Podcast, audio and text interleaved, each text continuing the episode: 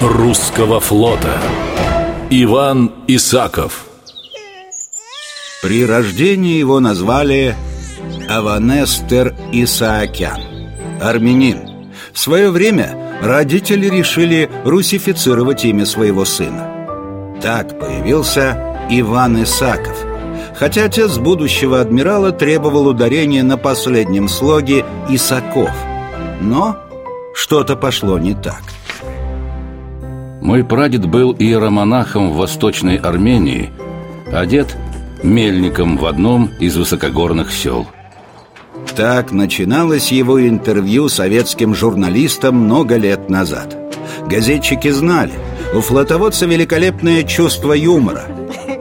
Но сдерживать смех ему давалось с очень большим трудом. Только ради бога не пишите, что дед был мельником, хоть и сто лет тому назад. Дед – мельник, даже бедный мельник.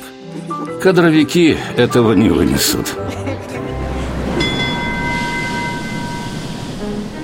Исаков был выдающимся флотоводцем автором сразу нескольких научных трудов в области географии, изучения мирового океана и военной истории, редактором морского атласа. Сталин так отзывался о нем. Настоящий адмирал флота, товарищ Исаков. Умница. Без ноги, но с головой. Ногу он потерял в 42-м После тяжелейшего ранения в бедро Началась гангрена Потребовалась срочная ампутация Поэтому передвигался адмирал на костылях Очевидец тех событий рассказывал Однажды заседание в Кремле сильно затянулось. Все очень устали. И тогда Сталин, обратившись к Исакову, сказал, что на сегодня хватит.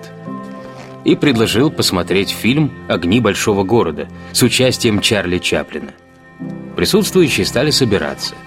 А Исаков свою единственную здоровую ногу отсидел и не смог сразу подняться на костыль.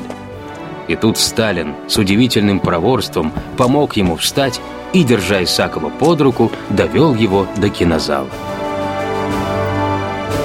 Иван Исаков Адмиралы русского флота